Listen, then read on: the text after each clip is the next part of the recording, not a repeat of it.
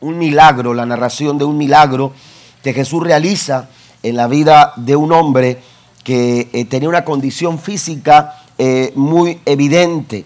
Y la Biblia nos dice en el capítulo número 3, versículo 1 eh, en adelante hasta el verso número 6, dice, Jesús entró de nuevo en la sinagoga y vio a un hombre que tenía una mano deforme. Amén. Hay otras versiones donde dice que estaba una mano seca. Amén. En este caso dice que eh, la nueva traducción viviente señala que era un hombre que tenía una mano eh, deforme. Como era el día de descanso, los enemigos de Jesús lo vigilaban de cerca. Si sanaba la mano del hombre, tenían pensado acusarlo por trabajar en el día de descanso. Jesús le dijo al hombre con la mano deforme, ven y ponte de pie frente a todos. Luego se dirigió a sus acusadores y les preguntó, Permita, ¿permite la ley hacer buenas acciones en el día de descanso o es un día para hacer el mal? ¿Es un día para salvar la vida o para destruirla? Pero ellos no quisieron contestarle. Verso 5, Jesús miró con enojo a los que lo rodeaban profundamente entristecido por la dureza de su corazón. Entonces le dijo al hombre, extiende la mano. Diga conmigo, extiende la mano. Amén. Jesús dice que le dijo al hombre que estaba enfermo. Amén. El hombre tenía la atención de todas las personas, toda la gente eh, eh, había, había dejado lo que estaban haciendo, se dejó de escuchar lo que se estaba leyendo para poner atención, todos poniendo la mirada a este, a este momento. Y cuando todos están atentos a lo que Cristo está por hacer en la vida de este hombre, Jesús le dijo al hombre, extiende la mano. Así que el hombre extendió y la mano quedó restaurada. Los fariseos salieron enseguida y se reunieron con todos los partidarios de Herodes para tramar cómo matar a Jesús. Amén. Extiende la mano. Amén. Extiende la mano. Esa fue la expresión que salió, aleluya, de Cristo, que antecedió al momento, aleluya, en que Cristo haría el milagro sobre la vida de esta, de esta persona. La mano en la Biblia tiene algunas connotaciones interesantes y una de las más recurrentes, hermanos, eh, eh, eh, que encontramos en la Biblia es que la mano tiene que ver mucho con nuestras acciones. La, la mano tiene, tiene que ver mucho con las cosas que nosotros eh, hacemos, eh, la forma en que nosotros actuamos, eh, lo que tienes en tu mano. Aleluya. La mano nos da la capacidad de actuar. La mano nos da la capacidad de accionar. Amén. Y en este momento nos encontramos a un hombre enfrentando una situación bastante, bastante complicada. Su mano, aleluya, tenía un impedimento. estaba incapacitado de poderla utilizar. Incapacitado de poderla mover, de poder hacer con la mano lo que cualquier otra persona en un estado físico saludable podía realizar. Sin embargo, el entorno era complicado, el entorno era bastante difícil. No solamente era el hecho de que, de que el hombre se, eh, estaba limitado físicamente, sino que el entorno en el que, aleluya, eh, eh, se nos cuenta este milagro, en el que ocurre el milagro, es un entorno, aleluya, bastante, bastante eh, complicado porque la gente que estaba ahí, sobre todo los líderes religiosos, intentaban de alguna manera encontrar un motivo para señalar y acusar a Jesús, porque su deseo, de hecho el versículo 6 termina diciendo que los fariseos salieron enseguida y se reunieron con los partidarios de Herodes para tramar cómo matar a Jesús. Ellos querían encontrar el, motivo correcto para poder eh, eh, aprender a Jesús, para poder acusarlo, para poder denunciarlo y llevarlo a la muerte. Lo cierto es que todos enfrentamos situaciones complicadas. De una o de otra manera, nuestras acciones a veces se ven intimidadas por las circunstancias. La forma en que actuamos, la forma en que nos desarrollamos en la vida, la forma en que nosotros encaramos las circunstancias, hermanos, aleluya, eh, eh, eh, tiene, tiene mucho que ver la forma en que usted actúa actúa ante las circunstancias y ante las complicaciones que la vida le presenta, eh, eh, pueden hacer la diferencia. La diferencia hacia el fracaso, la derrota, la frustración o la diferencia, hermanos, hacia algo positivo, hacia la victoria, hacia el logro conseguido, hacia el alcance que usted sueña, ese alcance, esa meta que usted sueña, que usted sueña alcanzar. Pero la diferencia está en la forma en que nosotros encaramos la circunstancia. Por eso es ah, interesante encontrarnos que Jesús le da una orden a este hombre y le dice, extiende, extiende tu mano. ¿Por qué? Porque era, era común que él estuviera con su mano, aleluya, recogida. Era común, era normal, aleluya, que él se retrajera, que él se detuviera a realizar algunas acciones con esa mano. ¿Por qué? Porque era un impedimento, porque era una incapacidad, porque las circunstancias, aleluya, con esa mano, él no las podía enfrentar, él no las podía, no las podía resolver. Pero ha llegado el momento en que Cristo le dijo, es hora de hacer lo que no has hecho, es hora de lograr lo que no has alcanzado lograr, es hora de seguir soñando para extenderte a donde tú quieres llegar. Y esa palabra también es para nosotros en esta noche. ¿Cuántos lo creen?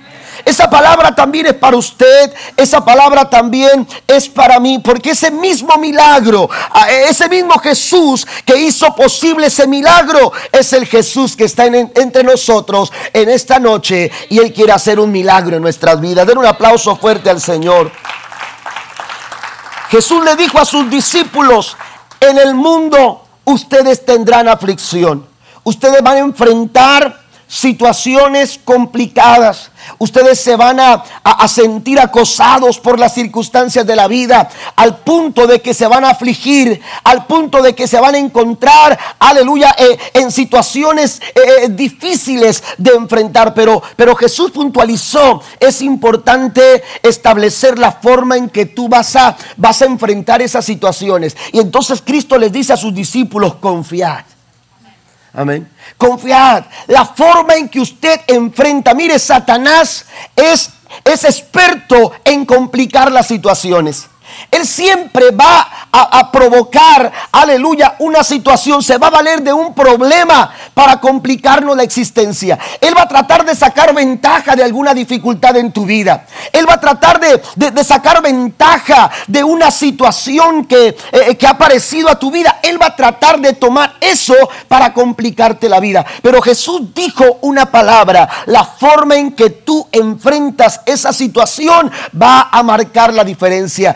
Jesús se lo dijo a sus discípulos, ustedes en el mundo tendrán aflicción, pero confíen, yo ya he vencido al mundo. ¿Cuántos lo creen?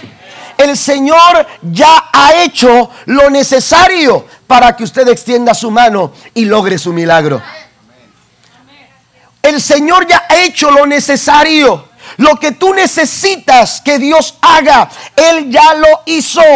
Todo lo que tenemos que hacer es eh, escuchar la orden de Dios, porque ha llegado el momento de extender nuestra mano.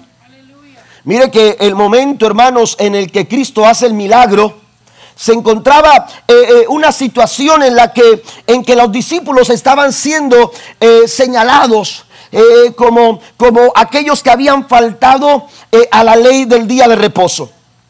Y entonces eran, eran perseguidos, se había cuestionado del por qué los discípulos habían, habían hecho eh, lo, que, lo que hicieron en un tiempo cuando no se podía realizar trabajos sabiendo que era el día de reposo. Y con ello Jesús, la Biblia dice que, aleluya, llega otra vez a la sinagoga y cuando vio al hombre que tenía una mano eh, deforme, una mano seca, le, dijo, eh, eh, le dijo, ven para acá. Y en el verso 3 Jesús le dijo al hombre con la mano deforme, ven y ponte de pie frente a todos. Y luego se dirigió a sus acusadores y les preguntó, ¿permite la ley hacer buenas acciones en el día de descanso o un día o es un día para hacer el mal? ¿Es un día para salvar la vida o para destruirla. Pero ellos, dice la Biblia, ante las preguntas de Jesús, ellos no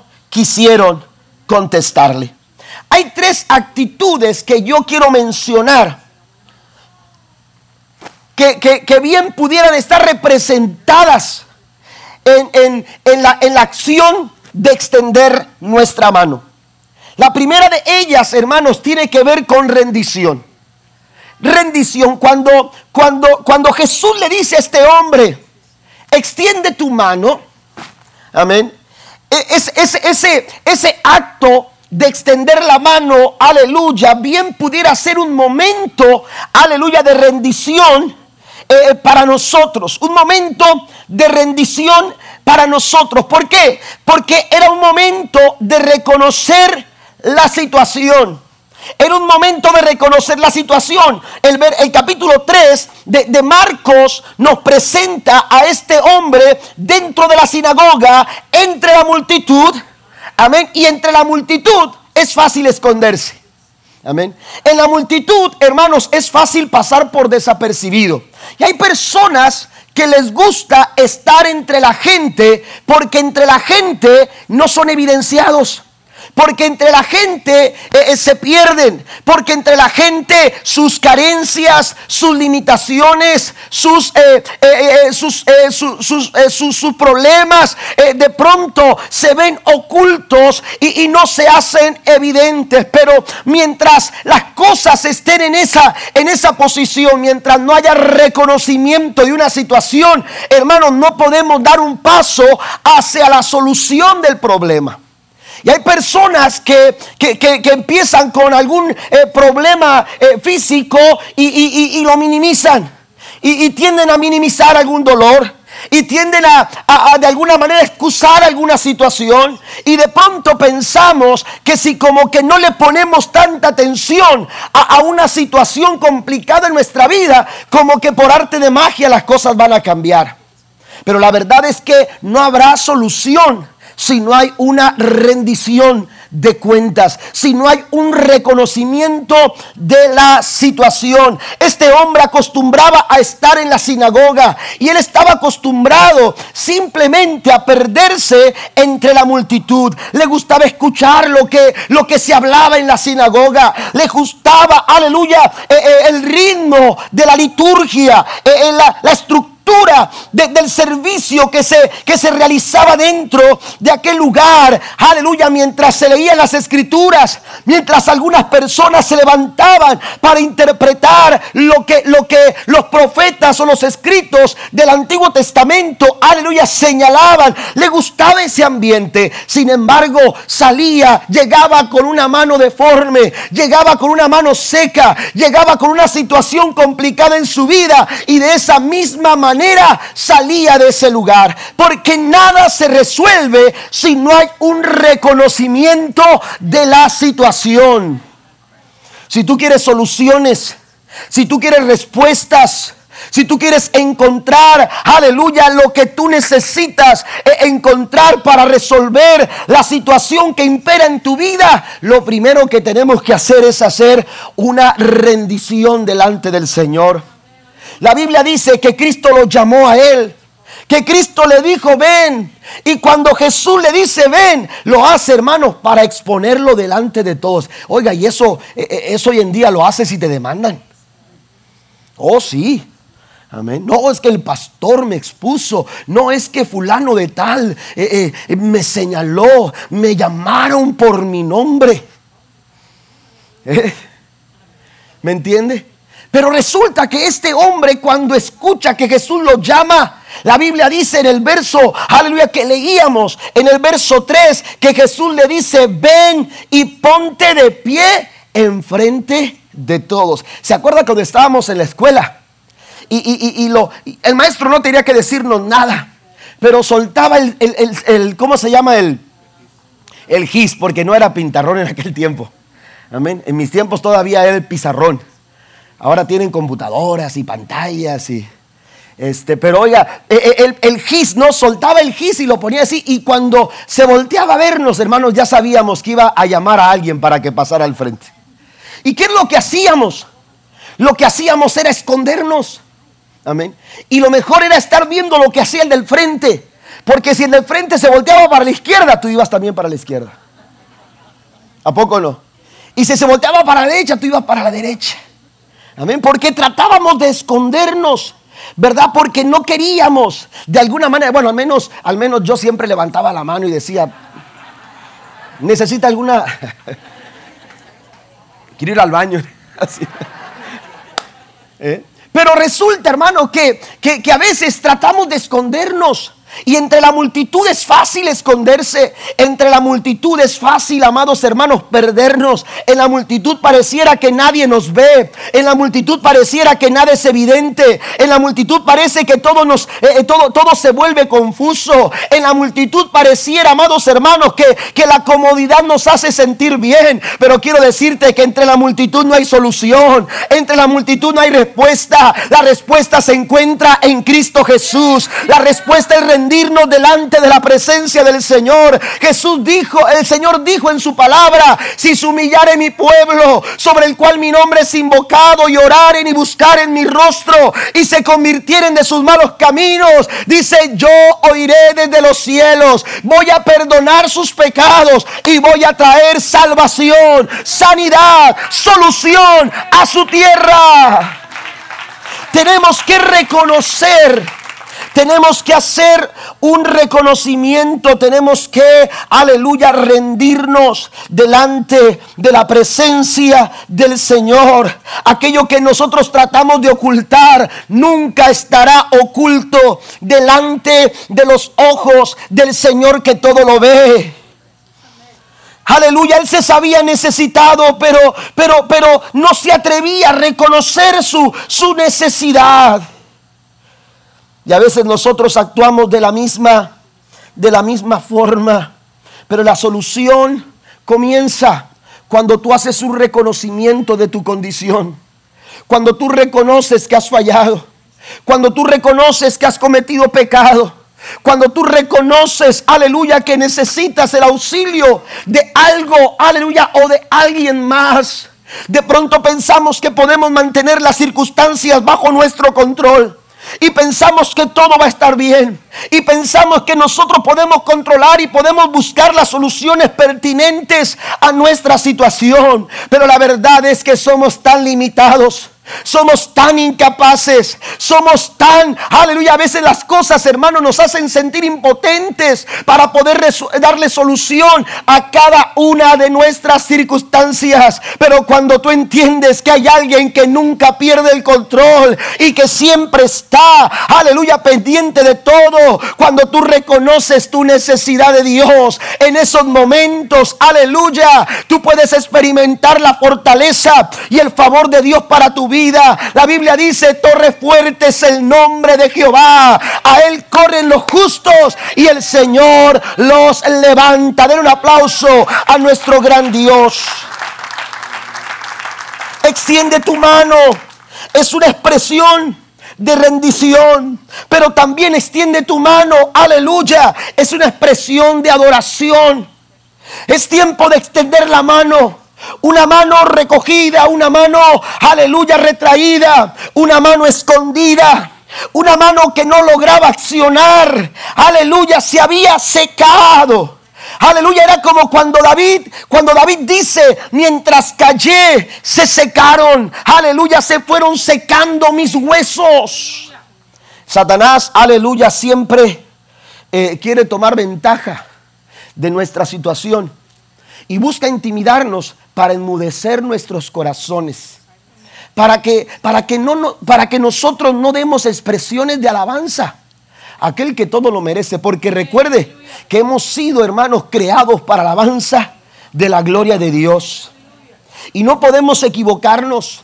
Dios no nos creó, aleluya, para, para, disfrutar eh, eh, eh, la vida sin considerar aquel que nos lo dio. Él no te dio la vida, Él no te dio los días que tú tienes, Él no te ha dado esa fuerza, Dios no te ha dado lo que tienes, hermano, para que tú vivas como que, como que Dios, aleluya, no, no está, eh, eh, no, no, no, está presente eh, en cada momento de tu vida. Si Dios nos ha concedido la oportunidad de tener vida este día, es porque este día Dios, Dios ha determinado que tú y yo podamos ser alabanza de la gloria del Todopoderoso. Hemos sido llamados aleluya, creados para la alabanza de la gloria del Señor. Pero Satanás siempre está buscando la forma de hacer enmudecer nuestros corazones, de hacer enmudecer nuestros labios, de hacer enmudecer nuestras expresiones y no brindarle la adoración y la alabanza que solamente se merece nuestro gran Señor.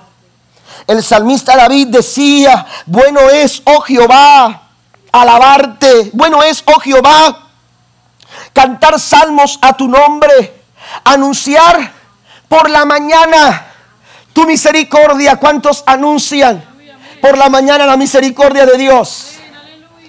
Cada vez que nos levantamos en la mañana hay que anunciar la misericordia de Dios, porque la misericordia de Dios, hermanos, es nueva cada mañana. Amén. Es nueva cada mañana. De pronto usted sale esa mañana y, usted eh, eh, eh, sale porque anunciaron en, las noticias de las 5 o de las 6, anunciaron que iba a estar lluvioso el día. Y usted sale con su paraguas, sale con su impermeable, sale con sus botas de esas este, de, de, de plástico, ¿verdad? Para el agua, para la lluvia. Y resulta que en todo el día no llovió. Amén. ¿Por qué? Porque no es seguro porque son probabilidades, porque son parte de un pronóstico. Y a veces, hermanos, la gente que estudia todas esas cosas, aleluya, no puede garantizarnos o, no hay garantía de lo que ellos dicen, aleluya, e, esa garantía de que va a suceder. Pero algo que nunca falta, algo que nunca falta a tu día es la misericordia de Dios. Porque dice la escritura que por su misericordia es que no hemos sido consumidos porque nunca decayeron, escuche esto, nunca decayeron sus misericordias, porque son nuevas cada mañana cada mañana, sin faltar, llueva, truene, esté nublado, esté frío, haga calor, cualquiera que sea la situación del día, la misericordia de Dios siempre estará ahí cada mañana para tu vida. Por eso David decía, bueno es, oh Jehová, cantarte salmos y alabanzas a tu, eh, eh, a tu nombre, oh Altísimo, y anunciar por la mañana tu misericordia y tu fidelidad cada noche. ¿Sabe que eso es una expresión de adoración? Anunciar cada mañana la misericordia de Dios es expresarle a Dios nuestra dependencia es expresarle al Señor nuestra dependencia. Mira, yo no sé cómo me va a ir en el día, pero yo no dependo de, mi trabajo. Yo no dependo de, las circunstancias que pudieran venir en unas cuantas horas más adelante. Yo dependo de tu misericordia. Y por eso antes de irme al trabajo, antes de hacer cualquier cosa, aquí estoy de rodillas anunciando tu misericordia cada mañana. Pero tu día no termina aleluya, anunciando cada mañana la misericordia de Dios, dice David, y por la noche, amén, tu verdad. Algunas otras versiones dicen tu fidelidad, amén. Por la mañana hablo tu misericordia, pero cuando regreso en la noche, después de mi día, aleluya, vengo a decirte, Señor, tú siempre eres fiel. Tú eres fiel. Porque usted sale de casa, pero, pero usted no sabe qué va a suceder saliendo de casa. Pero cuando usted se reúne, cuando vuelve a llegar la familia a la casa, usted tiene que reconocer que es la fidelidad de Dios que Dios es fiel. Y esta expresión de alabanza, aleluya, es, es continua en el libro, en el libro de los salmos. El, el hombre este tenía un problema evidente. Él tenía un obstáculo, aleluya, pues no podía desempeñar o funcionar con su mano que estaba, estaba deforme o estaba, estaba seca. Sin embargo, cuando Jesús le dice, extiende tu mano, extiende tu mano, él pudo haber dicho, señores, que no puedo. Me estás pidiendo algo que no puedo hacer. Algunos, algunos de pronto dicen, es que yo no puedo adorar en esta situación. Es que yo no puedo. ¿Cómo me pides a mí que adore cuando estoy pasando por un momento como este? ¿Cómo me pides a mí que yo pueda extender mi adoración?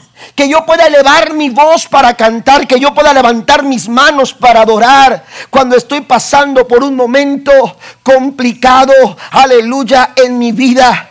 Pues el Señor, aleluya, le dijo a este hombre, aleluya, es tiempo de que extiendas tu mano.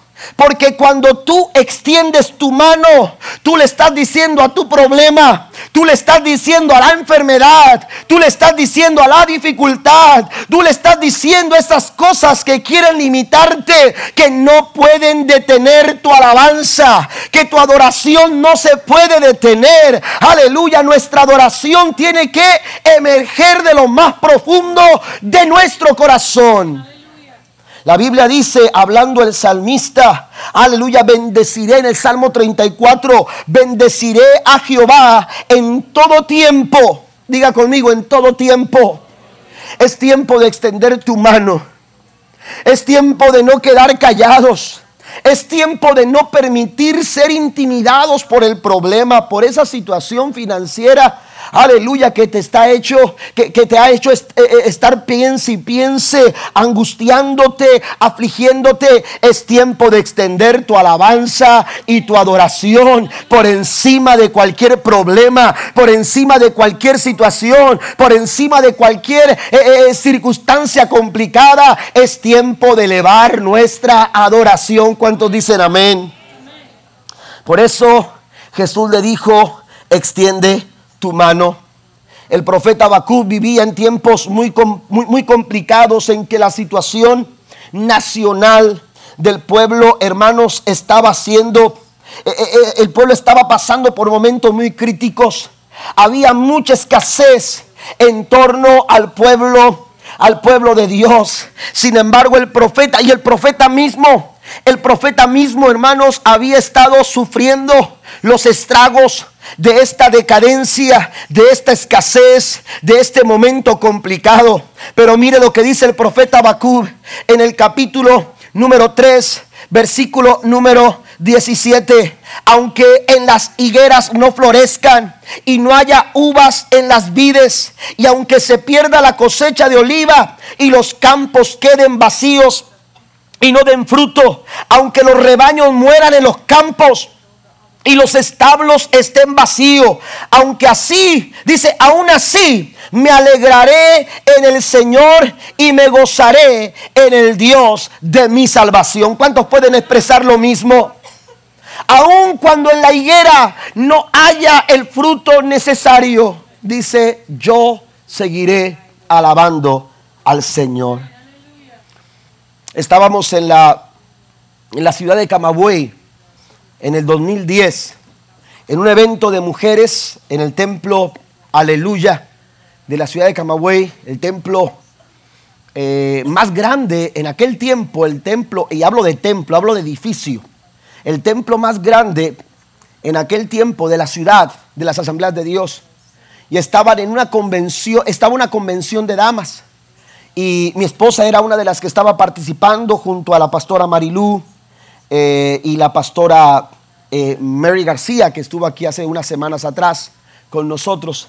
Y mi esposa eh, iba a cantar uno de sus, de sus cantos de, de algunos de los CDs de ella, un canto que nos llegó precisamente por medio de una amiga cubana, la hermana Grisel Portilla, nos lo enseñó en la iglesia y lo empezamos a aprender, estoy hablando hace muchos años atrás, lo empezamos a aprender y a cantar en la iglesia. Amén. Eh, en ese tiempo, en Cuba, en el tiempo cuando la hermana Grisel vino para acá, eh, dice la hermana Grisel que ese canto se había vuelto un himno en toda la República de Cuba porque, porque habían estado pasando por momentos de mucha escasez, bastante complicados. Así que las iglesias se fortalecían cuando, cuando cantaban esa canción. Y entonces eh, eh, nosotros entendíamos la situación o tratábamos de entender la situación cuando, cuando Grisel nos platicaba esta historia. Y lo cantamos en la iglesia y lo cantábamos eh, eh, como parte de nuestro devocional, en nuestros cultos devocionales en la iglesia. Pero Dios nos permite ir en el 2010. Y mi esposa siempre pensó en grabar ese, ese, ese canto. Y entonces lo graba y cuando vamos en el 2010, ella decide cantarlo en, la, en, la, en la reunión. Había más de 1.200 mujeres en aquel lugar. Y cuando, eh, cuando, cuando empiezan la, eh, eh, empieza la música y mi esposa empieza a cantar, hermano, fue algo tan impresionante. Algo tan impresionante. Yo estaba en la parte de arriba, eh, eh, en, lo que era el mezanini del, del, santuario, y estaba completamente lleno, toda la gente de pie, y no había bancas en la parte de arriba, todos de pie. Y resulta, hermanos, que, que, la gente brincaba. Y cuando empezaron a cantar eh, y empezaban a decir, alábale a Jehová, alábale a mi Cristo, hoy se goza mi alma en Dios mi Salvador. Y, ese, ese, canto está basado en, el, en, en, capítulo 3. Y, y, dice, aunque la higuera no florezca, ni en las vides haya, haya fruto. Y empieza la canción. Y cuando llegaba el coro, alábale a Jehová, hermanos, aquello se volvía, hermanos, en un estruendo tremendo. Literalmente yo sentía que, que la planta, la segunda planta, en donde yo estaba, hermanos, eh, aquello se podía caer en cualquier momento porque la gente brincaba y cantaban, alábare a Jehová, alábare a mi Cristo, hoy se goza mi alma en Dios mi Salvador. Oiga, esa gente lo cantaba de esa manera, yo, yo no podía cantarlo, de hecho mi esposa ni siquiera se escuchaba su voz, a pesar de que ella tenía el micrófono, el estruendo de las voces de aquellas personas, hermanos, eh, eh, opacaban el sonido y, la voz de mi esposa para cantarlo. Aquella gente tomó la música de las, de, la, de, de, de las pistas de mi esposa, se apropiaron de ella y la comenzaron a cantar. Oiga, yo descubrí algo, yo descubrí algo ese día. Yo sentí algo de parte de Dios en mi corazón. Aleluya, solamente el que ha pasado por esa situación puede cantarlo de esa manera. Solamente aquel que ha pasado por un momento como ese, aleluya aleluya, sabe lo que es extender su mano cuando las circunstancias lo que quieren es detenerte, cuando las circunstancias lo que quieren es retraer tu alabanza. Pero Cristo dice en esta noche, es tiempo de que extiendas tu mano y que tu alabanza fluya hasta la presencia del Señor. Extiende tu mano es una expresión de rendición. Extiende tu mano. Es una expresión de adoración. Y por último, extiende tu mano. Pasen los músicos, por favor. Extiende tu mano. Es una expresión de obediencia. Es una expresión de obediencia. Mire lo que dice Marcos capítulo 3, versículo número 5. Jesús miró con enojo a los que rodeaban profundamente entristecido por la dureza del corazón de esas personas ese ambiente endurecido, corazones endurecidos, aleluya, que estaban, aleluya, más, más atentos a situaciones eh, secundarias. Eh, de, un segundo nivel de importancia. Aquí lo más importante, Jesús quería enseñar algo más importante. El día de reposo se hizo para hacer el bien o para hacer el mal. El día de reposo está, aleluya, para dar vida o para dar muerte. Porque a veces nos aferramos a cosas, hermanos, aleluya, que, que, la verdad, aleluya, no tienen, no, no tienen el valor suficiente y nos olvidamos de lo principal. Nos olvidamos de lo que es más importante. Nos, nos, enfocamos en cosas secundarias, en cosas, aleluya, que lo que nos hacen es entretenernos y nos estamos olvidando de crecer de extendernos, de profundizar en las verdades de Dios. Eh, eh, nos hemos olvidado de escuchar la voz de Dios, que lo que está esperando de nosotros, hermanos, es una expresión de obediencia. Dios está buscando obediencia más que tu sacrificio. Dios está buscando obediencia más que una vida llena de sacrificios. Dios no quiere revisar tu agenda para ver cuál es el sacrificio de hoy. Ahora es martes y el martes yo tengo en mi agenda, tengo agendado el sacrificio. Tengo agendado este sacrificio. Dios no está buscando tu agenda para ver qué sacrificio del día tú vas a realizar. Dios está buscando obediencia en tu corazón. Dios está buscando corazones que se atrevan a extender la mano como una expresión de obediencia. Aquel hombre estaba necesitado. Aquel hombre se sabía necesitado. Aquel hombre, aleluya, es sacado de la multitud, es expuesto ante toda la gente. Pero tenía su mano retraída. Tenía su mano quizás escondida. Porque a quien le gusta mostrar sus debilidades. A quien le gusta que señalen, míralo, mira cómo llora. Mira, no puede. Mira, es incapaz. A nadie le gusta ser señalado de esa manera. Pero cuando tú rindes tu vida, cuando tu actitud es rendición, cuando tu actitud es adoración, hermano, hay cosas que quedan en segundo plano. Hay cosas que quedan en segundo plano. Bartimeo nos enseña que la crítica, que la forma de evaluar las cosas de las personas no es lo más importante. No es cómo te llame la gente, es cómo te llama Jesús. No es cómo te vean las personas, es cómo te ve Dios. No es agradar a la multitud, es agradar a Dios. Debemos de preguntarnos, ¿cómo es que Dios me llama? ¿Cómo es que, cómo es que Dios me ve? ¿Estoy agradando a Dios con mi vida? Esa decisión que estoy para tomar agrada a Dios. E-, ese paso que voy a dar agrada a Dios. Jesús dijo, en el mundo van a tener aflicción. La vida no es fácil, trae sus contrariedades, pero no estamos solos. David dijo, aunque sean muchas las aflicciones del justo, de cada una de ellas, el Señor lo va a librar. ¿Alguien lo cree? Póngase de pie conmigo, por favor, en tanto que termino. Ha llegado el momento de expresar nuestra obediencia. Ha llegado el momento de decirle al Señor, Señor, yo quiero obedecerte. Aquel hombre estaba delante de Jesús, estaba ante toda la multitud y de pronto Jesús le dice, extiende tu mano, extiende tu mano. ¿Qué sucede cuando hay obediencia? ¿Sabe que muchos milagros en la Biblia ocurrieron a través de la obediencia? A través de la obediencia, Naamán, aquel hombre militar de un ejército tan poderoso, hermanos, que llegó hasta donde estaba el profeta Eliseo, recibió su milagro cuando se atrevió a obedecer la orden de zambullirse siete veces en el río Jordán.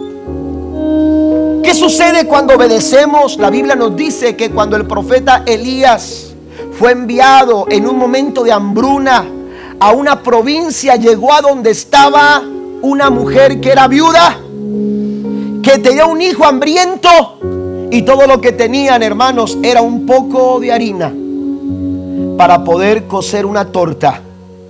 De hecho, estaba por ahí buscando algunos maderos que pudieran hacer lumbre en aquella chimenea, en aquel lugar donde ella cocinaba. Y ya le había dicho a su hijo, hijo mío, Después de esto último que comamos, no me pidas más, porque no voy a tener más que darte. Estamos al auxilio de Dios. Pero ¿qué sucede cuando el ser humano, cuando el creyente obedece, cuando nosotros obedecemos? La Biblia dice que el profeta llegó y le dijo, no te preocupes, dame de comer a mí. Dame de comer a mí. Y cuando aquella mujer obedeció a lo que a lo que el profeta Elías le pidió. La Biblia dice que, aleluya, no les faltó pan, no les faltó provisión, no les faltó sustento. Todos aquellos años Dios se encargó de darles lo que necesitaban. ¿Qué sucede cuando obedecemos? Mire que para un milagro, para un milagro uno esperaría un toque divino de la mano de Jesús sobre la vida de un hombre.